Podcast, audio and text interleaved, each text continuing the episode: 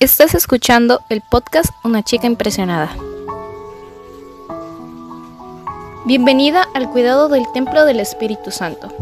Esta semana estudiaremos la importancia de vestir como a Dios le agrada. Su filosofía salta a la vista.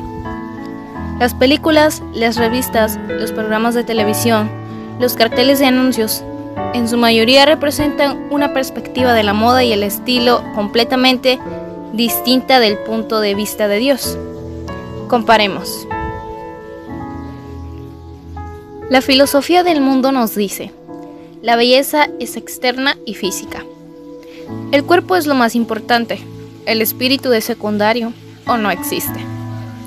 Su cuerpo es su identidad. Tú eres un producto de la evolución. Tu cuerpo te pertenece. Vístete para llamar la atención de otras personas. El propósito de la ropa es relevar tu cuerpo y fomentar la atracción sexual. Si lo tiene, haga alarde de ello. Destaca y exhiba el cuerpo, la piel y las partes íntimas. Para ser amada la mujer debe ser hermosa y seductora. Usa el cuerpo para tentar o incitar a los demás. Entrega su cuerpo libremente a los demás. Lo que se pone es solo externo. En cambio, la filosofía de Dios dice que la belleza es interna y espiritual.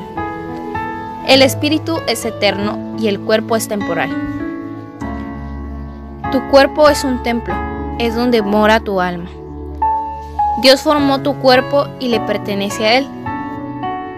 Vístanse para agradar a Dios y reflejar su gloria. El propósito de la ropa es vestir el cuerpo. Da ejemplo de humildad y recato. Atrae la atención al espíritu, el rostro y el corazón. Dios te ama de manera incondicional y tú estás diseñada para ser hermosa para la gloria del Señor. Usa tu cuerpo para proteger, edificar y fortalecer a los demás. Pásale la propiedad de tu cuerpo a Dios y guárdalo para tu cónyuge. Lo que te pones refleja el corazón. Ahora, reflexiona sobre la forma en que vistes actualmente. ¿Qué comunica mi ropa y, mi apariencia externa acerca de quién soy y lo que creo? ¿Qué aspectos, si es que hay algunos, de la filosofía del mundo he adoptado? ¿Necesito hacer cambios con respecto a lo que pienso de mi ropa y apariencia? Si es así, descríbelos a continuación. ¿Te das cuenta cómo lo que nos ponemos y cómo lucimos comunica lo que creemos? El recato cristiano en realidad es una manera de pensar acerca de Dios de los hombres y de nosotros mismos. Nuestros pensamientos se revelan en la forma que vestimos, conversamos y actuamos. Exhibimos nuestras actitudes internas. Lo que nos ponemos, más cómo lucimos, es igual a la imagen de lo que creemos. Lo que está en juego no es solo nuestra manera de pensar. Aunque no lo creas, lo que nos ponemos puede causar un efecto importante en los pensamientos de otras personas. ¿Somos responsables de eso? Richard Baxter era pastor del siglo XVII que reconocía, incluso en aquella época, que la ropa de la mujer podía ser una trampa para la mente del hombre. Usaba una figura de lenguaje que ilustra de manera gráfica de qué forma las opciones que ejercen las mujeres afectan a los hombres que las rodean. Aunque sea el pecado y la vanidad de ellos la causa de pecar, también es tu pecado por haber dado la oportunidad de caer. No debes poner piedra de, tropiezo en su camino ni avivar el fuego de su lascivia. Debes caminar entre personas pecadoras como lo harías con una vela entre la paja o la pólvora. O si no, podrías ver la llama que no previste cuando sea demasiado tarde para apagarla. Amigas, Dios nos llama a cada una de nosotras a andar en su mundo, a andar en este mundo, como una vela entre la paja o la pólvora. Un fuego o una explosión puede ser devastadores y pueden hacer daño o destruir muchas vidas. No queremos sugerir con esto que los hombres no sean responsables de sus pensamientos o conductas. Lo son. Tienen que aprender a caminar con Dios y a poner sus pensamientos bajo el control de Cristo, a pesar de que viven en una cultura enloquecida con el sexo en la cual la falta del recato es rampante. Sin embargo, como mujeres cristianas, las opciones que ejercemos en la ropa pueden o bien ayudar a los hombres a tener éxito moralmente o bien poner una tentación en su camino que les podría resultar difícil de vencer. Esto significa que tanto los hombres como las mujeres son responsables de la pureza moral.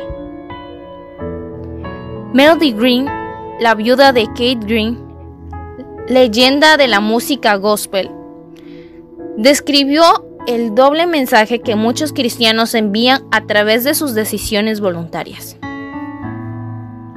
Desafortunadamente, parece que muchos cristianos están perdidos en su propio mundo pequeño y egoísta. O bien porque no piensan en el efecto que tienen en los demás, o bien porque no les importa. Incluso aparentan sentir verdadera emoción y amor por el Señor. Sin embargo, su cuerpo envía un mensaje totalmente distinto. Yo sé por qué. Lo he hecho. En parte por ignorancia, pero por lo general por rebeldía. Me acuerdo que pensaba, y bien, no es culpa mía si no pueden alejar su mirada de mí y ponerla en el Señor. Sencillamente no son suficientemente espirituales.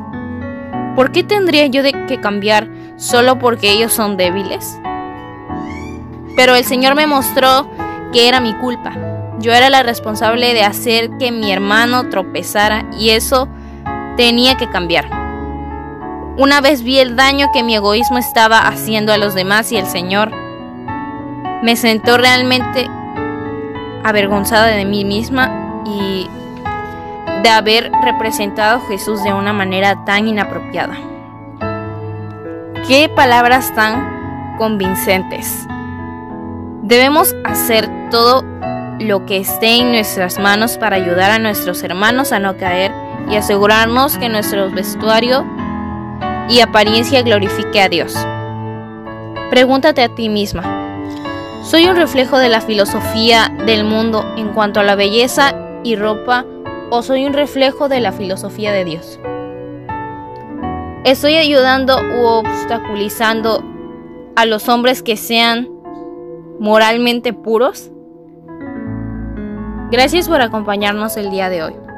Nuestra oración es que el Dios de nuestro Señor Jesucristo, el Padre Glorioso, te dé el espíritu de sabiduría y de revelación para que lo conozcas mejor y que asimismo sean iluminados los ojos de tu corazón para que sepas a qué esperanza Él te ha llamado.